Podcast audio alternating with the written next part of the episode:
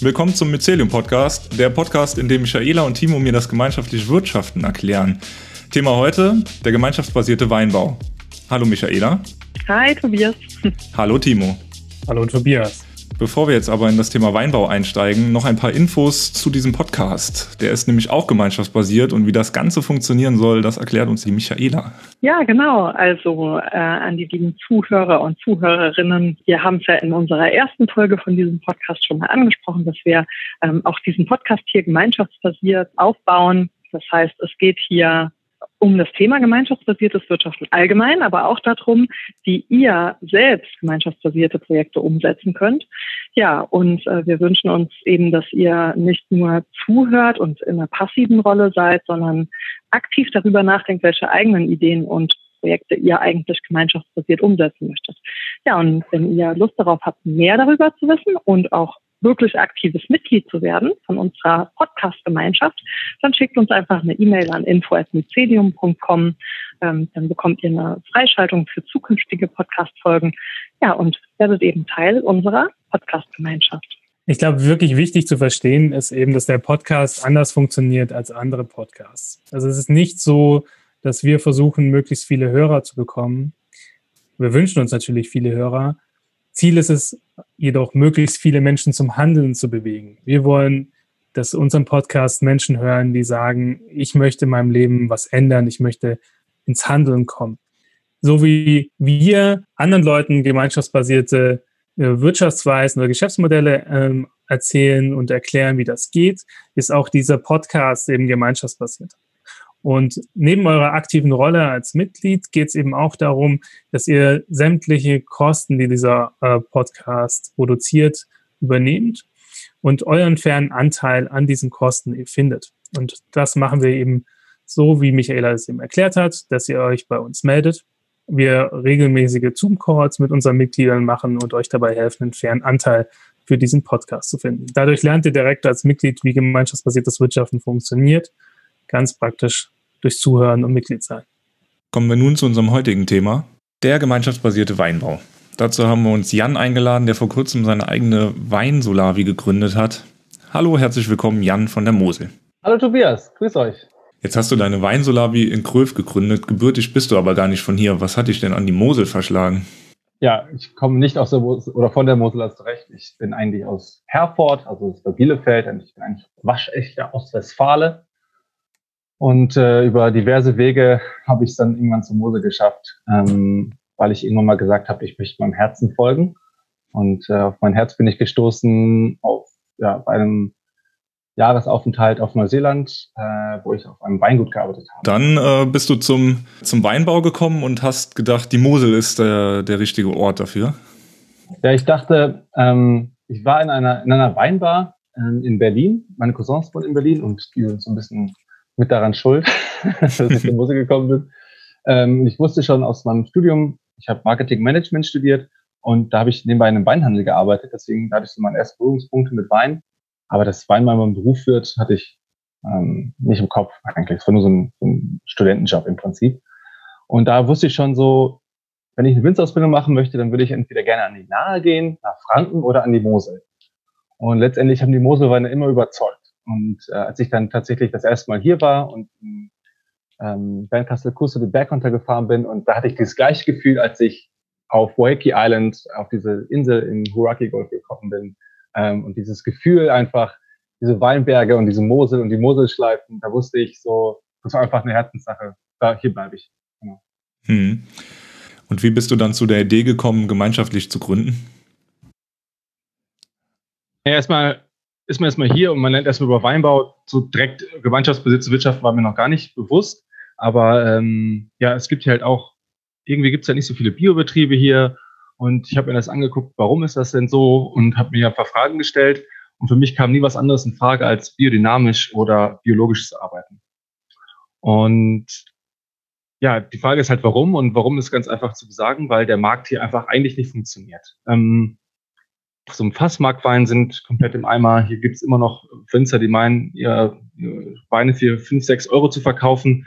Und was die Leute mal nicht sehen, ist, dass es hier einfach super steil ist. Also hier Steilslagen, ähm, da kann man nicht einfach mal gerade durchhuschen. Das ist einfach immer Knochenarbeit. Und diese Weinberge zu bewirtschaften, ist einfach, ja, es macht einfach keinen Sinn, das mit Flachlagen zu vergleichen, wie jetzt zum Beispiel in anderen Weinbauregionen wie Pfalz oder Rheinhessen oder so. Obwohl die Kollegen da auch tollen Wein machen.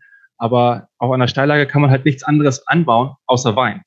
Und ähm, ja, irgendwie war ich jetzt an dem Punkt, ich bin halt auch noch angestellter Winzer bei dem Weingut Staffelter Hof und irgendwie einen eigenen Wein, Weingut zu haben, macht schon Sinn, aber durch diese Strukturen hier, das ist ja alles gewachsen über Generationen, kam ich da irgendwie nicht so rein. Und ich wollte aber trotzdem irgendwie mein eigenes Ding machen. Aber ich bin halt immer wieder daran gescheitert, dass der Markt es eigentlich nicht möglich macht. Also alles, was ich in meinen Augen richtig mache, also ähm, ich möchte biologischen Wein machen, ich möchte nachhaltig arbeiten, ich möchte auch ein, ähm, ich möchte nicht nur hochpreisige Weine anbieten, die sich nur eine gewisse Klientel leisten kann, sondern auch Menschen, die einfach, ich sag mal, der Arbeiter aus Dortmund soll sich das auch leisten können, meinen Wein trinken zu können, wenn er möchte.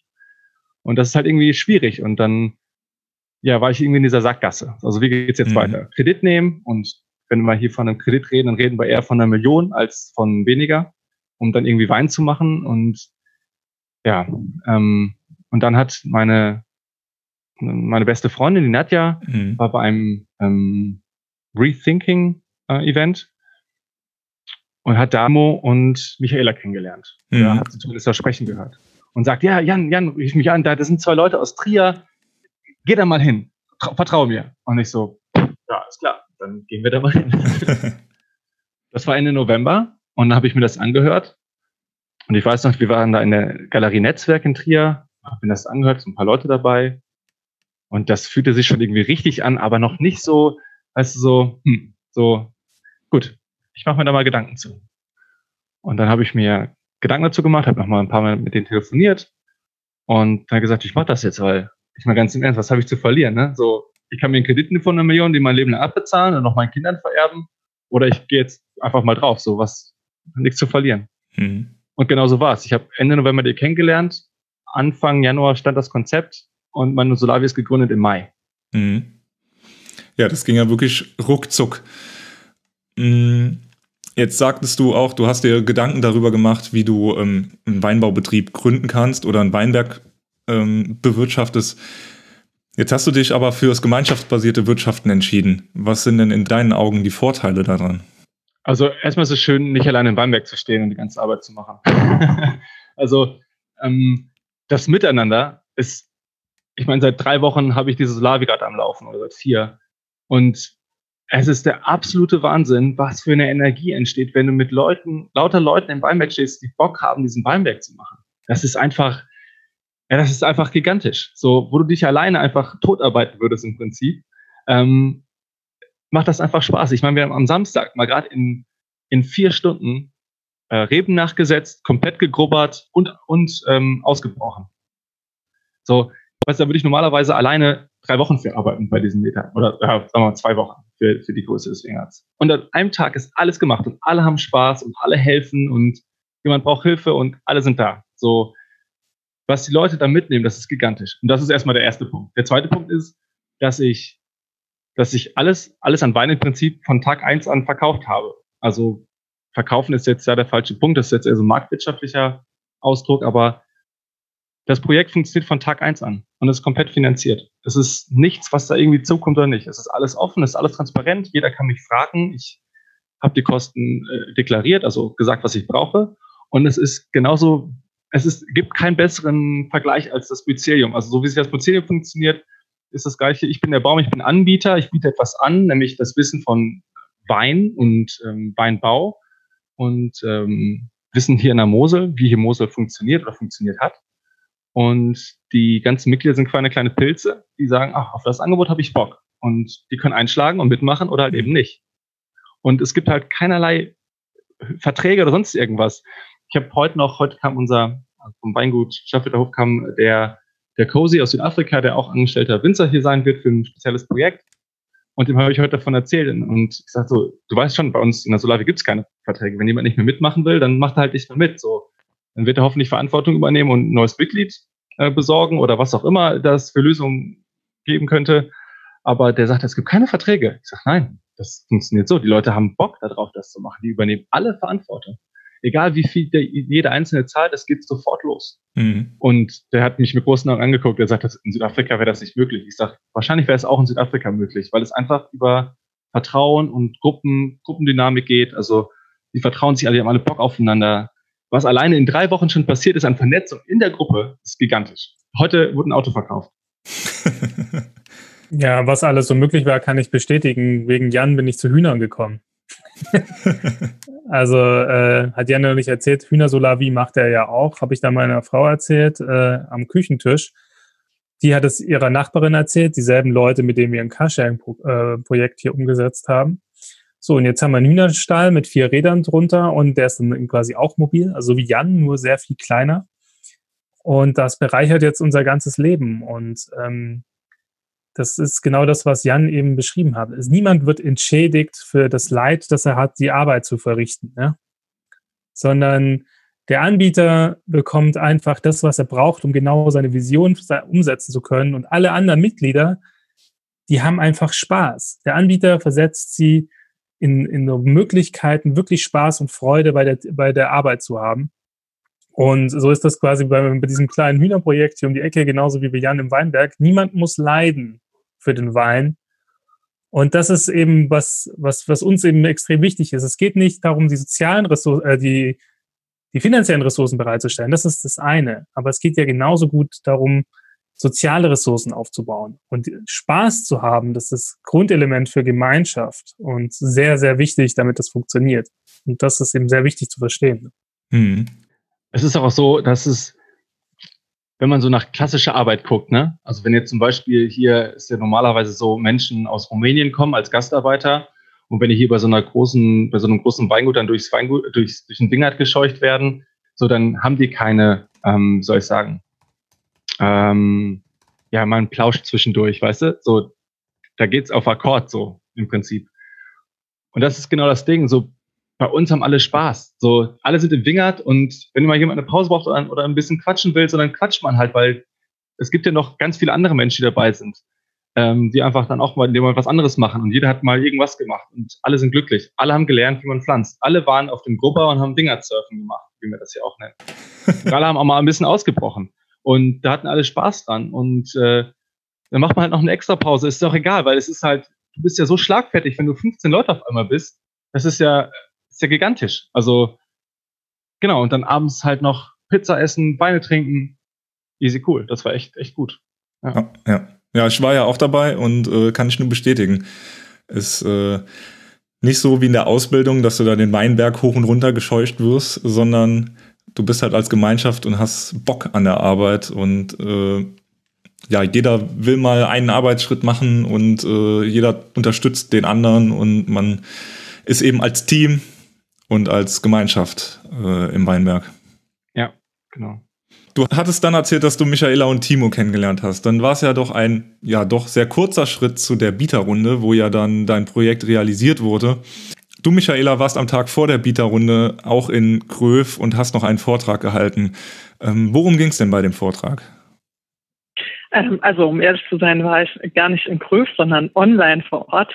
Im Moment sind wir, müssen wir ganz vieles online eben machen. Und tatsächlich machen Timo und ich das, wenn wir Projekte begleiten, bevor sie dann wirklich durchstarten, sage ich mal. Also wenn sich die Mitglieder soweit gefunden haben und bevor die Projekte dann wirklich ähm, an den Start gehen, halten wir doch hin und wieder mal auch einen Vortrag dabei, da wir es recht wichtig finden, dass die Mitglieder auch wissen, ähm, ja, was so dahinter steckt. Ne? Also die Form des Wirtschaftens sollen sie verstehen, zum einen, also was hinter diesem gemeinschaftsbasierten Projekt dann in dem Fall steht ähm, Jan hat es ja vorhin schon gesagt, dass die Mitglieder alle so toll Verantwortung übernehmen ne? und dann auch wirklich sich einbringen mit Ideen oder auch mit Arbeitskraft. Ähm, und das nennen wir Solidarität zum Anbieter. Also in dem Fall ist Jan der Anbieter und wir nennen das halt eben die Solidarität der Mitglieder zu dem Anbieter. Und zum Zweiten wollen sie natürlich auch verstehen, dass sie untereinander solidarisch sein wollen. Also diese zweite Stufe der Solidarität, die Solidarität zwischen den Mitgliedern. Das heißt, die Mitglieder bei Jan ähm, in der Gemeinschaft übernehmen alle zum Beispiel auch eine unterschiedlich hohe finanzielle Verantwortung, aber auch ähm, die Verantwortung, die sie in Form von Arbeitskraft oder so übernehmen, ist sehr unterschiedlich. Und das nennen wir eben Solidarität zwischen den Mitgliedern. Und das ist wichtig, dass die Mitglieder das verstehen, auch bevor sie sich auf das Ganze einlassen. Ne? Deshalb haben wir eben diesen Vortrag da gehalten. Ähm, und zum anderen, also zum anderen sollen sie auch kennenlernen, was eigentlich hinter der Idee des gemeinschaftsbasierten Wirtschaftens insgesamt steckt. Also die große Vision des Ganzen. Ne? Also nicht nur das einzelne Projekt kennenlernen, das ist schön und gut, dass das Mitglieder einer ähm, Weinsolarie sind. Ne? Sie sollen auch darüber hinaus kennenlernen, was eigentlich das große Ganze ist, was dahinter steht. Und äh, wir haben ja da eine große Vision. Wir wollen ja unsere ganze Wirtschaft verändern. Und das machen wir eben nicht nur mit einzelnen Projekten, mit einzelnen ja, Leuchttürmen, sondern ähm, es geht immer darum, das Ganze größer zu denken und darüber nachzudenken, welche gemeinschaftsbasierten Projekte möchte ich denn umsetzen? Oder welche Ideen habe ich denn, die ich gemeinschaftsbasiert umsetzen möchte? Also deshalb ist es wichtig, dass die Mitglieder das ähm, kennenlernen, das große Ganze, was dahinter steckt, und auch darüber nachdenken, welche Projekte sie dann selber gemeinschaftsbasiert umsetzen wollen. Und das natürlich auch in Jans ähm, Solavi. Ähm, dort kann auch jedes einzelne Mitglied darüber nachdenken, welche Ideen es denn selber umsetzen möchte. Und das ist genau passiert an der Bieterrunde. Also am, am gleichen Moment, wo die Bieterrunde gelungen ist, schön, dass ich gerade reinkrätsche, Michaela, aber ähm, das ist, weißt du, so, du hältst einen Vortrag am Vorabend, da haben, nächsten Morgen haben wir die Bieterrunde hier, online wie offline. Und dann sagen auf einmal im Gespräch so quasi beim Auszählen, ja, ich will übrigens was mit Bienen machen. Und dann sagt die eine, ja, mein Vater hat noch Bienenstöcke, die können wir doch mal fragen, wie wir das machen und so. Und auf einmal gibt es die Möglichkeit, eine Solar, also eine, eine, eine Solar-Bee haben die das auf einmal schon genannt. Also es gibt auf einmal schon eine Vision, die auf einmal so rauskleckerte. Und das, ähm, das ist gigantisch. Also, das, weil das ja auch einfach, es ist so einfach. Wenn du das, wenn du eine gute Intention hast dabei, wenn du immer dir sagst, es muss allen gut gehen in dieser Gruppe, in der Gruppe wie auch der Natur und allen Menschen, dann funktioniert das. So, es funktioniert nicht, wenn du sagst, du willst eine Million verdienen aus 25 Leuten. Mag es vielleicht auch geben, vielleicht gibt es ja auch eine Solarwig für Reiche, ich weiß es nicht. Aber äh, wenn du das irgendwie gut begründen kannst, dann wird das auch klappen. Aber ähm, es geht nicht darum, reich zu werden, es geht darum, was zu verändern und davon zu leben, also auch deine Bedürfnisse einfach zu stellen. Also mal ganz anders anzufangen, wie ähm, was brauche ich denn? Also wenn du klassisch zur Bank gehen würdest, würdest du ja wieder anfangen mit Businessplan etc. Das sind aber deine Bedürfnisse nie mitgedeckt. Und ein Bedürfnis kann ja auch sein, zum Beispiel, dass man sagt, ich möchte einmal im Monat alle Mitglieder bei Zoom sehen. Also so ein Online-Meeting machen. Zum Beispiel. Das kann ja auch ein Bedürfnis sein. Ein Bedürfnis kann auch sein, dass ich vielleicht nicht mehr, keine Ahnung, den Traktor fahren muss, weil ich Angst habe vom Traktorfahren. Keine Ahnung, ist so nur das Beispiel jetzt. Aber es geht darum, dass man alle Bedürfnisse, die ich als Anbieter habe, äußere und genauso auch die Mitglieder unter sich.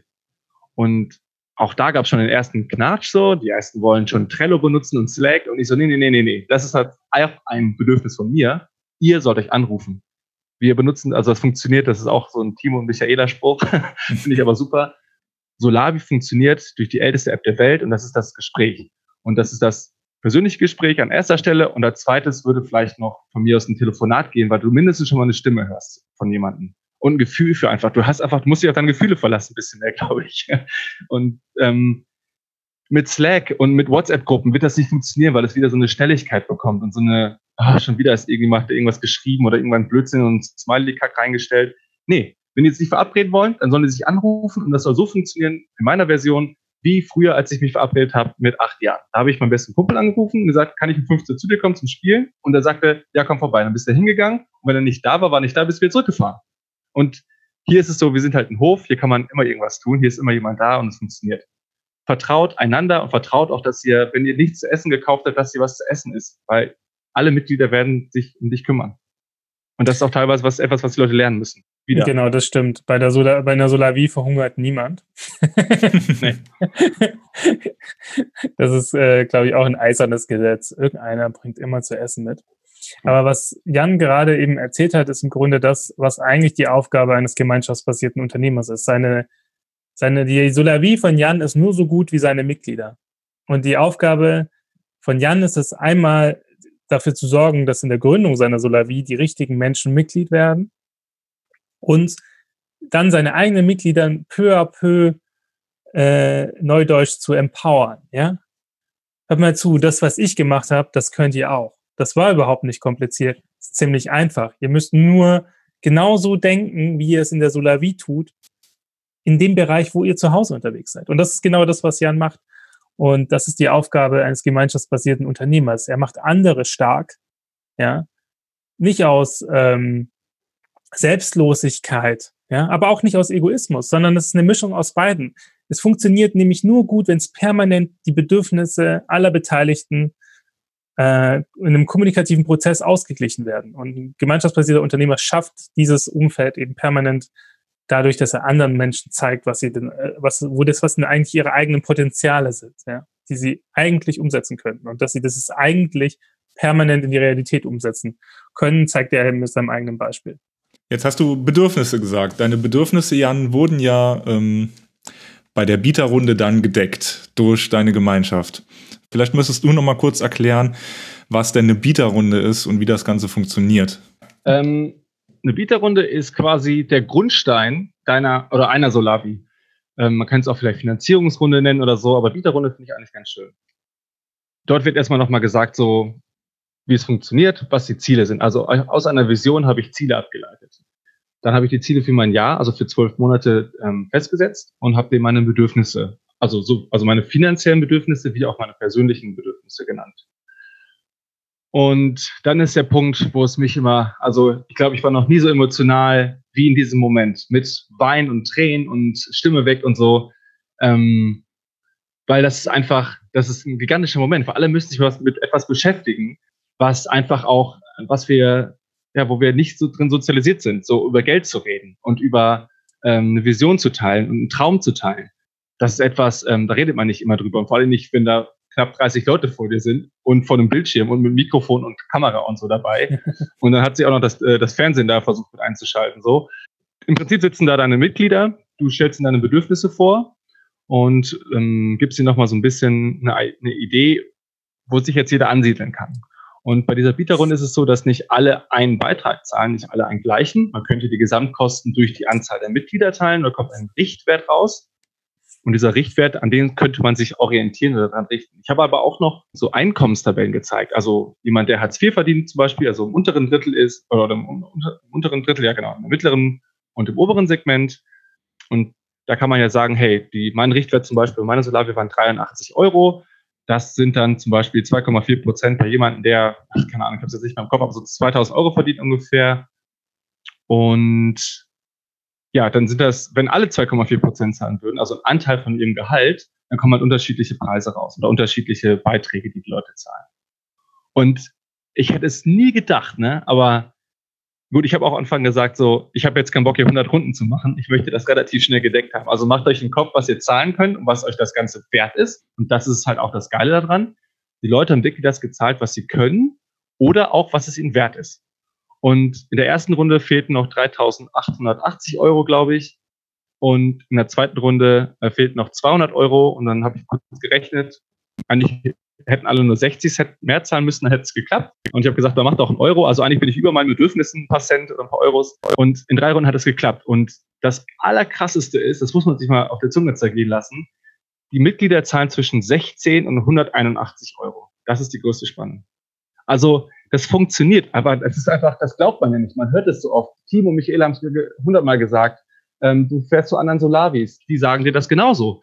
Das funktioniert, das funktioniert. Die Leute zahlen was auch immer. Und es funktioniert wirklich. Und jeder kann mitmachen.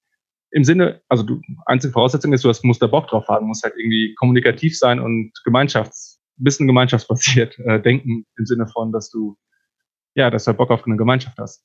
Das war ein Übergefühl, das habe ich einfach, also konnte ich nicht. Ich bin sonst, glaube ich, ein ganz lustiger, cooler Typ, wenn man mich so kennt, aber das hat mich innerlich ähm, fast überfordert, würde ich sagen. Wenn du siehst, dass ähm, alles, was du bis jetzt gelernt hast in deinem Leben an, an Kapitalismus und was auch immer, dass das in dem Moment ja eigentlich quasi widerlegt ist, dass es nicht so sein muss. Also die ganze Welt, wie sie tickt, muss eigentlich gar nicht so ticken, äh, weil es eigentlich viel kleinen Dimensionen viel besser funktioniert. Und das sehe ich jetzt schon, weil seit drei Wochen, ich hatte jetzt im Prinzip kein Wochenende mehr im Sinne von, dass ich am Wochenende nicht arbeite. Die letzten drei Wochen waren immer jemand hier aus der Solavi, die mitarbeiten wollen, ähm, die auf dem Hof dann irgendwas anderes machen. Also die haben teilweise gar nichts mehr für, die, für den Solavi-Ding halt gemacht. Die haben einfach nur, wollten hier sein und Zeit verbringen und gucken, wie das so funktioniert. Also über deren Maße haben die ähm, sich hier engagiert. Und das ist der absolute, das das klappt ja eigentlich nicht. Also wenn du überlegst, da zahlen Leute für dich dafür, dass sie hier arbeiten. Aber es ist halt keine Arbeit mehr, weil es ist Spaß. Alle haben permanent Spaß. Ja, es ist eigentlich genau das Gegenteil von dem, was, äh, was man gelernt bekommt. Jemand anders zahlt weniger als du, aber kriegt denselben Anteil. Du äh, machst, machst Arbeit für jemand anderen und bekommst aber dafür nichts. Also nichts in Anführungszeichen. Genau, aber eigentlich, eigentlich bekommt man ganz viel. Ne? Das ist ja alleine, genau, alleine schon dieses, sich mit anderen Leuten zu beschäftigen, ist geil. Aus anderen Regionen. Ich habe ja in meiner Solavi auch noch ein, das ist ja noch ein extra Solavi eigentlich, weil Timo und Michaela sagten zu mir am Anfang, ja, dann versuch doch mal Leute aus deiner Region zu bekommen. Und ich so, nee, das wird nichts. aus der Region kriege ich irgendwie keinen zusammen. Und da haben sie mich auch so, glaube ich, mal vielleicht ein bisschen belächelt und so, ja, dann lass ihn mal machen, der wird das schon wissen. Und ich habe Leute aus ganz Deutschland, also die weitesten kommen aus Bremen. Weißt du, die kommen aus Bremen, aus Bielefeld, aus Köln, aus dem Sauerland, aus Trier auch, ähm, und kommen an, aus Saarbrücken und kommen hier in die Mosel, um hier eine gute Zeit zu haben. Ich habe die alle zu Weinbergsbesitzern gemacht. Was sonst nur Günther Jauch können und die Superreichen, habe ich gemacht mit jemandem, der Angestellter ist in Bremen. Dass das wirklich der springende Punkt ist. Und was mir am Anfang gar nicht so klar wurde, ist eigentlich, dass das Krasseste an deinem Ding ist eigentlich nicht nur, dass du jetzt eine Weinsolavie hast, sondern dass die, das Organisationsmodell deines Weinguts in Anführungsstrichen etwas ist, was es so auch nicht gibt. Ne? Und ähm, das musst du gleich nochmal, glaube ich, in ja. zwei, drei Sätzen erklären, wie das organisiert ist. Und ich habe mir gerade, äh, YouTube hat mir eine SWR-Doku von der jungen Winzerin gesehen, äh, gezeigt und die wurde total gehypt, weil sie ihren Familienbetrieb übernommen hat. Und ich habe gemerkt, ich gehe überhaupt nicht in Resonanz. Ich denke, wo ist die Leistung? So. Guck dir mal den Jan an. Der hat nichts. Der hat nur ja. eine Idee. Ja. Ja. Und äh, ähm, das musst du gerade nochmal Gerne. Erklären, also, weil das der Hammer ist im Grunde. Ich, sag, ich sage immer, ich bin mittellos. Ich bin in mittellos an die Mose gekommen. Ich habe mir irgendwie, habe ich mich durch meine Ausbildung gekämpft, ähm, finanziell einfach, weil in der Ausbildung verdienst du eben so 450 Flocken. Zwischendurch habe ich nach einem Weingut gearbeitet und was auch immer.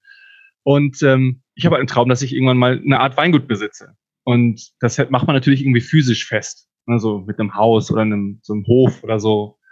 Und durch die Solavi ist mir klar geworden, dass es das eh alles nicht braucht. Weil du kannst ein Weingut haben, ich habe das beste Weingut der Welt, weil das besteht aus 25 Menschen. Das ist das allerbeste Weingut. Es gibt kein besseres. Aber trotzdem brauchen wir die Räumlichkeiten. Also wir brauchen halt einen Keller, wir müssen ja eine Presse haben und so weiter. Und ähm, mit der Solavi, von denen lebe ich nicht 100 Prozent, sondern 50 Prozent. Und die anderen 50 Prozent bin ich angestellter Winzer auf dem Weingut Stifter Hof. Und hier habe ich halt gefragt, so hey, weil hier einfach ein offenes Haus ist. So, hier waren schon immer Menschen aus der ganzen Welt ähm, oder Praktikanten oder was auch immer. Also meine, unsere Kellermeisterin ist aus Peru, unser äh, Außenbetriebsleiter jetzt ist aus, aus Südafrika. Ist immer mega international gewesen, immer Open House. Und das ist halt, da dachte ich, es gibt keinen besseren Ort, als das hier zu machen. Also habe ich erstmal gefragt, hey Chef, ich würde das gerne machen. Wir machen so eine Weinsolavi, gibt's noch nicht in Deutschland. Hast du Bock? Er sagt ja. Und dann meine zweite Frage war, was sind deine Bedürfnisse? Und dann sagte er, das und das könnte ich mir vorstellen. Er, erst wollte er gar nichts haben. Ich sage, jetzt geh noch mal in dich und frag noch mal nach. Und ähm, im Prinzip funktioniert diese ganze Solavi nur dadurch, dass die Leute mir vertrauen und ich den Leuten vertraue. Weil es gibt kein Weingut. Wir, wir mieten zwar ein Weingut hier, aber das gibt's ein, also es gibt ja nicht, die Solavi kann Wein machen ohne ein Weingut. Und der Weinberg ist gerade noch gepachtet. Und im Prinzip gehört uns der ja auch nicht. Also im Prinzip gibt es das alles gar nicht im Sinne von was anzufassen oder dass jemand etwas besitzt, sondern wenn wir, wenn nächstes Jahr keiner mehr kommt und keiner mehr Bock drauf hat, dann hat, hat keiner was verloren.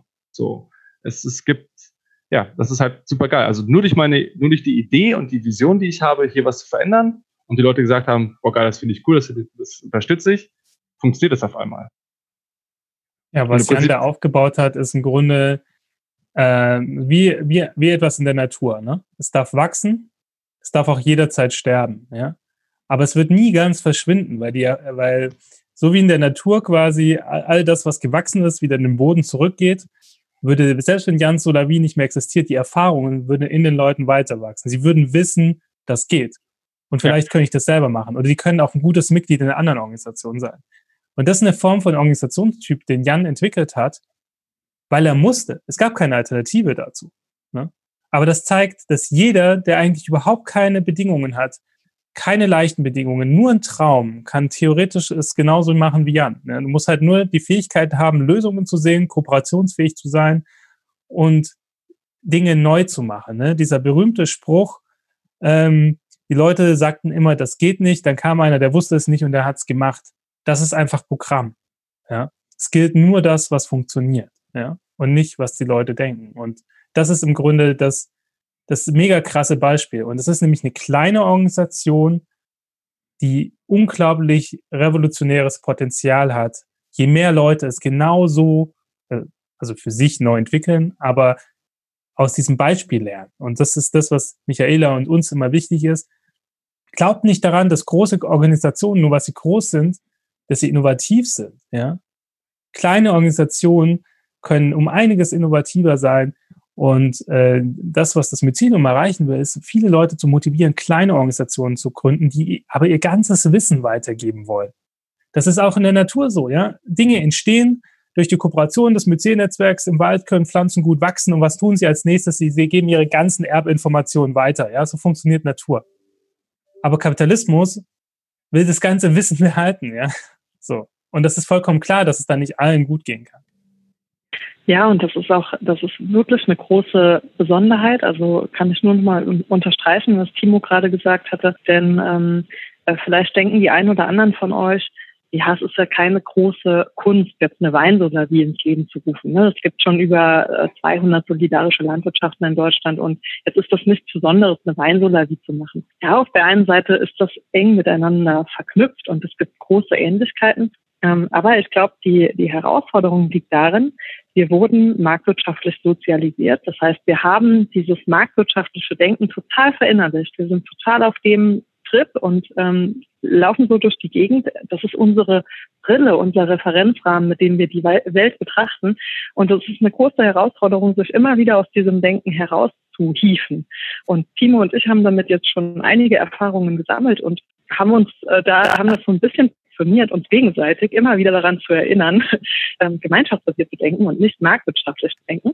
Ähm, und so äh, haben wir da auch ein richtig gutes Team gebildet, als wir mit Jan zusammen dann gearbeitet haben und ähm, ja, zusammen überlegt haben, wie kann man hier eine Weinsolarwie aufbauen. Und das ist eben die Kunst dabei, eben nicht in riesengroßen Schritten zu denken und direkt sich davon entmutigen zu lassen, ein ganzes riesengroßes Weingut gemeinschaftsbasiert ähm, äh, auf die Beine zu stellen, und zwar ein Weingut, wofür man vielleicht eine Million oder sonst wie viel Geld ausgeben müsste, sondern eben den einfachsten Schritt zu finden, mit dem man ein Weingut auf eine ganz andere Weise gemeinschaftsbasiert realisieren kann. Und ja, das ähm, haben wir da, glaube ich, ganz gut gemeinsam geschafft. Und äh, Jan hat das jetzt wirklich richtig gut gestartet. Also es ähm, es hat einfach richtig Spaß gemacht und es ist ganz, ganz toll, wenn dann in, in so wenigen Monaten so tolle Projekte einfach gemeinschaftsbasiert realisiert werden. Und das ist auch, dieses Projekt ist ja freudvoll entstanden. Ne? Also so wie Michaela es erzählt hat. Wir vom Mycelium hatten Spaß. Du hattest viel Stress, aber auch Spaß. also von nichts kommt nichts. Ne? Also genau, Energie muss man ja. natürlich da reinstecken. Das ist halt auch so, dass jetzt kein, ich mache das mal so nebenbei. Natürlich braucht das Energie. Ähm, ja keine Frage. Also da auch jetzt kein irgendwie falsches, falsches Bild erwecken. Das ist, du bist Unternehmer, aber halt nicht so ein Unternehmer, wie man es kennt. Du bist eigentlich ein viel cooler Unternehmer, weil im Prinzip ist es ja so, am Anfang hast du ja so eine kleine Crowd, die entwickelt, so die ersten vielleicht ein paar Freunde oder ein paar Superfans, sag ich mal, von dieser Idee. Und da sagst du einfach, hey, ähm, irgendwie hängt's gerade bei mir. Frag doch mal ein paar Leute, ob du ähm, vielleicht, ob die auch da Bock drauf haben. Weißt du, so auf einmal bist du halt nicht mehr alleine wäre ich Alleinunternehmer, wäre ich, müsste ich ja Vertrieb, Marketing, Buchhaltung, Steuern, was auch immer, alles alleine machen. Und auf einmal sagst du, hast, du, redest wieder über dein Bedürfnis und sagst, hey, wir brauchen vielleicht auch ein paar Mitglieder oder ähm, ich habe einen Bekannten in der Weinbar angefragt, ähm, ob wir nicht jetzt zusammen was machen können. Also ich mache so ein bisschen Tasting und erzähle über meine Solavi und äh, zeig mal die Weine, die ich bis jetzt gemacht habe. Und Fakt ist, dass er selber auch Mitglied wurde. Also der Barbesitzer oder der Bistro-Restaurantbesitzer ist auf einmal auch Mitglied geworden. Und das einfach nur, weil er mir, also er wollte mir helfen und äh, hat gesagt, cooler Typ, ich gebe dem Raum. Und das ist halt so, ich, einfach, du musst lernen, über deine Bedürfnisse zu reden. Das geht so einfach. Ähm, du musst aber auch erst lernen. Das ist natürlich auch noch stressig, weil dann musst du, fängst halt an. Ne? Also wenn du über deine Bedürfnisse redest, verändert sich auch ganz schnell etwas. Das ist halt auch was, was direkt mit sich kommt. Also redest du über ein Bedürfnis, dann sagen Leute, ah ja gut, ich kann dir helfen. Und dann musst du den Schritt auch gehen und dann musst du eben auch dann aushalten oder beziehungsweise dann damit auch klarkommen. Ne? Also ich glaube, viele Leute, die sagen, ich will irgendwie ein Restaurant aufmachen oder einen Friseursalon oder was auch immer, die gehen den Schritt und fangen damit an. Ist auch ganz schön, ein Logo zu haben. Aber ganz im Ernst, ein Logo brauchst du nicht. Du brauchst kein Marketing. In der, in der Solavi, es gibt so ein paar Leute, die sind bei mir so Designer-Sachen machen, so Designer-Zeugs. Und die sagen, ja, ich könnte ein Logo machen. Ich sage, klar, wenn du Bock hast, ein Logo zu machen, mach ein Logo, aber wir brauchen es nicht. So, es funktioniert einfach nur durch das Beisammensein, durch mich als Baum, aber vor allen Dingen durch ihr, durch euch alle, durch als Vernetzung. Und so einfach ist das dann. Jetzt äh, hat das ja alles sehr gut geklappt mit der Solavi, ähm, mit deinem gemeinschaftsbasierten Weinbau. Hast du denn noch weitere Visionen, Jan? Ja, ich habe ganz große Visionen. Ähm, ich werde nämlich den Weinbau verändern. Auch etwas, was ich durchs, äh, durch das Mycelium gelernt habe, ist einfach, ähm, ich werde das tun und ich werde, ich könnte eine Slavi gründen oder es könnte werden. Nein, ich werde eine Slavi gründen und es klappt, weil sie klappt, weil sie klappt, weil sie klappt. genau, so läuft ähm, Und ähm, tatsächlich ist es ja so. Also mh, mm, eine Freundin von mir hat gesagt, eigentlich bin ich Pippi Langstrumpf. So, ich mache mir die Welt, wie sie mir gefällt. Und alle sagen, das geht nicht. Und ich sage, es geht. Und das habe ich gerade bewiesen. Und meine Idee ist eigentlich, dass ich nicht nur eine Solavi gründe, sondern die meine Region hier, Kröv, Mittelmosel verändert. Und das muss man kurz hier einsteigen. Also Weinbau ist hier an der, in der Steillage. In der Steillage wächst halt nichts anderes aufgrund der Gegebenheiten. Es ist super viel Schiefer hier, kaum Boden. Äh, aber der Kostendruck ist so hoch, weil wir immer im Vergleich zur Flachlage stehen, wo man einfach mit dem Trecker schnell mal durchfährt und alles maschinieren kann. Und ich sage halt, das muss nicht so sein.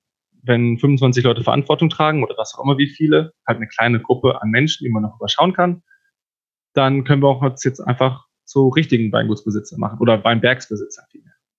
Und ich habe mir eine Fläche ausgeguckt, die ist ein Hektar groß und wir könnten quasi diese Fläche kaufen, pflanzen und Reben großziehen und dann so lange Wein machen, bis wir umfallen im Prinzip.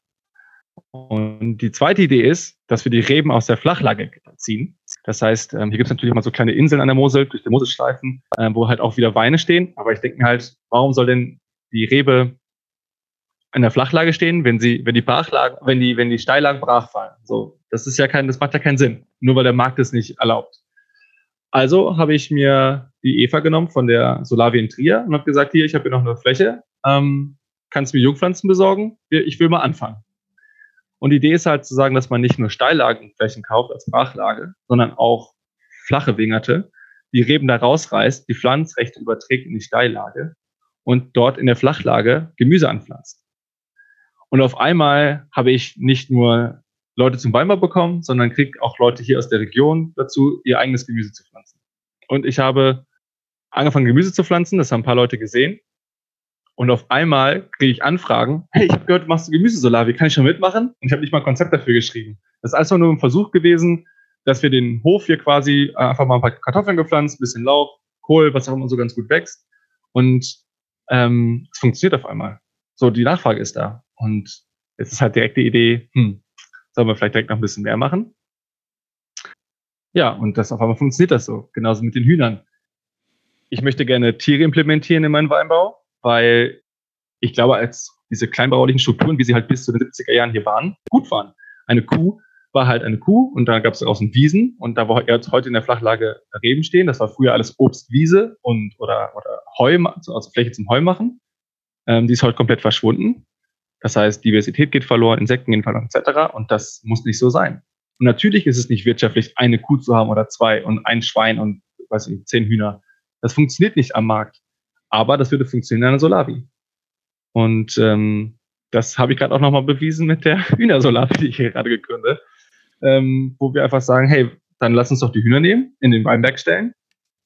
Und auf einmal gibt es einen Kreislauf. Die Hühner sind im Weinberg, essen das Unkraut, koten da rein, es entsteht Dünger und so weiter und es gibt Eier für die Mitglieder. Und dann gibt's halt sehr engagierte Mitglieder gerade, die sagen, ah, ich will noch eigentlich noch mehr machen. Kann ich Küken aufziehen? Und dann sage ich, natürlich kannst du Küken aufziehen, dann zieh doch Küken auf, wenn du willst. So, was brauchst du? Und sagt, ja, dann brauche ich das und das und das. Alles klar, dann los geht's. Also ich habe Leute, die noch nie darüber nachgedacht haben, Unternehmer zu sein, dazu gemacht, Unternehmer zu sein, ohne dass ich es jetzt wirklich so deklariere, aber die zieht jetzt Küken auf. Und dann gibt es halt den zweiten Schritt. Also es entwickelt sich so schnell, weil Leute Verantwortung übernehmen, aber auch gleichzeitig sagen, ja, Jan, es ist schon gut, dass du da bist, weil ich kann ja nicht immer. ich hätte Bock auf Hühner, aber ich kann halt nicht immer mich um Hühner kümmern. Und auf einmal funktioniert das aber. Weil ich natürlich immer danach gucke, dafür habe ich natürlich auch ein Bedürfnis und es gibt einen Energieausgleich in Form von einer finanziellen Unterstützung oder wie auch immer, was ich aber alles vorher deklariere und klar. Mhm. Und das ist auch das Krasse, es ist ein Sozialisierungsprojekt und das erlebe ich ja selber. Ne? Also den Hühnerstall, den du mir beschert hast, als dein Beispiel, ähm, ich wurde gar nicht mehr groß gefragt. Ja, ich habe die Idee erzählt. Meine Frau ist dann zu den Nachbarn gegangen. Die Nachbarn hatten alle quasi über andere Projekte auch schon Erfahrung mit gemeinschaftsbasierten Wirtschaften gesammelt und haben es einfach umgesetzt. Ja, dann hat die eine Frau hat einen Hühnerstall gebaut. Ich würde nie einen Hühnerstall bauen, aber die hatte Spaß und hat es getan. Ja, dann ging es darum, man will nicht ständig das Ding in seinem eigenen ha Garten haben, den Hühnerstall. Also hat man Räder drunter gemacht und jetzt schieben wir es zwischen die Gärten hin und her. Ja, und äh, mein Job ist, so beknackt wie es klingt, ich muss jeden Morgen um acht die Hühner reinlassen, ja, so rauslassen, ja. Aber meine Frau schläft halt gerne aus, sorry Anna. Aber so und, und was sich halt eben so ergibt ist, alle wollten Hühner haben, aber es gab zu große soziale Hürden, ja. Und deswegen haben sie es nicht gemacht. Und diese sozialen Hürden wurden in der Gemeinschaft halt, wo sich jeder genau das machen durfte, was er wollte, so minimiert, dass wir jetzt alle glücklich Hühner haben können, ja. Ja. Und, das, und das ist, glaube ich, wichtig zu verstehen. Das hat nichts mit Effizienzstreben zu tun. Und unsere Ökonomie ist ja so aufgebaut, wir haben alles ist effizient, sogar der Spaß ist effizient. Wir haben eine Spaßindustrie, eine Kulturindustrie, die effizient und erwartbar Spaß produzieren soll. Und du als Konsument kaufst dir dann den Spaß ein. Und wenn du essen willst, dann isst du die Eier aus der Hühnerhaltungsindustrie, ja. Aber wie geil wäre es denn, wenn du Eier konsumierst und du gleichzeitig viel Freude hast, ja. Es muss dann also niemand leiden und du hast dann auch diese Trennung zwischen Spaß und Freude und auch verschiedene Industrien, die sich darauf spezialisieren, verschiedene, äh, verschiedene äh, Bedürfnisse äh, am Markt eben zu befriedigen. Ne? Wenn du, wenn die grundlegenden Bedürfnisse gar nicht erst am Markt befriedigt wurden, sondern brauchst du auch so etwas wie eine Spaß- und Glücksindustrie gar nicht, ja? weil du total erfüllt bist. Dieses, diese Hühner, die machen meine Kinder glücklich. die Kinder der Nachbarn glücklich. Alle sind glücklich. Es kommen Leute, die hatten mal Hühner und stehen vor unserem Hühnerstall, ja. So. Und sind glücklich. Das kann mir ja. niemand erzählen. Das sind sechs Hühner und alle sind glücklich. Ja. Das ist, ähm, das ist der totale Hammer, ja. Und weißt du, was die Leute gerade alle vergessen, wenn sie auf den Hühnerstall blicken? Natürlich mit Sicherheitsabstand und so, ne? Schon klar. Corona, ne? Keine Rolle mehr. Wenn die mhm. auf die Hühner gucken, ist Corona kein Gesprächsthema. Niemand fängt an, von Verschwörungstheorie zu reden. Das ist ja. Urlaub pur. So. Und das ist ein Nebeneffekt von Jan. Die Leute haben mich gar nicht gefragt, Timo, du bist doch Experte für gemeinschaftsbasiertes Wirtschaften, erklär mir das mal. Die haben das alle ohne mich gemacht. Mein einziger Job war dann mit Ingmar von Hofo zu, zu reden, die Hühner zu organisieren, ja. Ach, und meine Frau hat mir noch gesagt, welche Rasse und ich soll keinen Fehler machen und so. Und das sind so Nebeneffekte, die man aber auch ernst nehmen muss, ja. Weil die, und die leben passieren andauernd. Meine Freundin hat auch zum Beispiel sich, äh, sie kocht gerne und auf einmal muss sie jetzt halt mal, also sie kocht halt gerne für die Gruppe dann halt. Auf einmal kocht sie für 33 Leute. ist halt auch cool, ne? So, das lernt sie jetzt auch nochmal. Ist natürlich was anderes für 40 kochen als für 33, aber es ist halt cool. Und dann halt auch noch die Wünsche so ein bisschen mit zu berücksichtigen. Es gibt halt der eine, der ist vegan und der andere ist vegetarisch. Und dann auf einmal essen alle veganes Essen zum Beispiel, ne? Was genau. aber nicht so, was gar nicht so deklariert wird. Es gibt einfach eine Bohnensuppe mit Lauch und dazu wer will, der, also zwar vegan, vegetarisch. Ne? Da gibt's halt noch Pfannekuchen dazu für Leute, die noch extra Hunger haben. Aber auch das ist ja schon mal verändert, also deutlich besser als alles. Jan, jetzt hast du ja hier ähm, eine, einen, einen Weinbaubetrieb gegründet, gemeinschaftsbasiert, äh, hast tausend Visionen und wir haben ja auch schon darüber geredet, ähm, wie der Impact auf die Leute ist und wie sich das verbreitet. Wenn jetzt jemand kommt und sagt, ach, ich möchte das auch machen, ich möchte auch gemeinschaftsbasiert meinen Traum verwirklichen, was wäre denn so der eine Tipp, den du diesem Menschen geben würdest? Machen. Mach es. Mach es einfach. Und es ist ja, er ist ja nicht alleine. Auch ich war ja nicht alleine. Ich habe halt Michaela und Timo gehabt und es ist auch gut, dass sie, absolut gut, dass sie da waren. Aber theoretisch kann ich ja auch ich jemanden, also ein Winzer auch beiseite stehen. Und wenn ich nicht weiter weiß, bin ich halt auch noch in der Lern- und Handlungsgemeinschaft, wo wir einfach ich ein Netzwerk habe von 100 Leuten, die alle auch was dazu sagen können oder noch eine Meinung haben oder was auch immer. Und das ist halt, das ist gigantisch. Also glaubt mir, du bist nicht alleine. Und das war auch so wichtig, dass der Vortrag auch nochmal von Michaela kam, dass die Leute auch nochmal gesehen haben, es gibt schon so viele Beispiele. Die sieht man nicht immer, weil wir dieses ganze Marketing-Gedöns, was ich auch mal studiert habe, ne? So, das braucht man alles nicht mehr. Wir brauchen keine Zeitungsartikel, wir brauchen keine Fernsehreportage, wir brauchen keine Werbung. Es funktioniert, wie gesagt, durch die älteste App der Welt und dadurch, dass du gute Leute bist. Durch Freunde, durchs Weitersagen und so weiter. Und das ist halt das Geile. Natürlich sind wir nicht so populär, weil wir es gar nicht sein müssen. Das funktioniert auch so. Du brauchst 25 Leute, here we go. Also schreib mir eine E-Mail äh, oder geht in Kontakt mit dem Mycelium und dann geht's weiter. Ja, einfach machen. Das ist echt ein guter Stichpunkt. Ähm, das ist echt eine gute, solltet ihr es einfach zum Herz, äh, zu Herzen nehmen, einfach machen. Und ähm, ja, wenn ihr schon wisst, welches Projekt ihr selber gemeinschaftsbasiert umsetzen möchtet, meldet euch bei uns, bei Jan oder bei uns. Oder wenn ähm, ihr es noch nicht wisst, da helft ihr ja auch. Genau, und wenn ihr es noch nicht wisst, dann hört vielleicht auch weiter diesen Podcast, denn ihr werdet vielleicht noch ganz viele Inspirationen bekommen und Ideen für gemeinschaftsbasierte Projekte, denn wir reden hier nicht nur über Solaris oder Weinsolarwies, sondern es wird in Zukunft auch noch um ganz viele andere Bereiche gehen, in denen man gemeinschaftsbasierte Projekte ins Leben rufen kann. Genau, also meldet euch einfach bei uns unter info.mycelium.com, wenn ihr Hilfe braucht, wenn ihr euch austauschen wollt, wenn ihr Inspirationen braucht. Ähm, ja, wir freuen uns auf jeden Fall total auf den Austausch. Ja, und damit bedanke ich mich ganz herzlich bei Jan, der sich heute Abend die Zeit genommen hat. Und natürlich bei dir, Michaela und Timo. Ja, hat Spaß gemacht. Ja, auf jeden Fall. War super. Vielen Dank, vielen Dank für die Einladung, ihr Lieben. Es war wieder sehr schön. Und bei euch bedanken wir uns für die Aufmerksamkeit.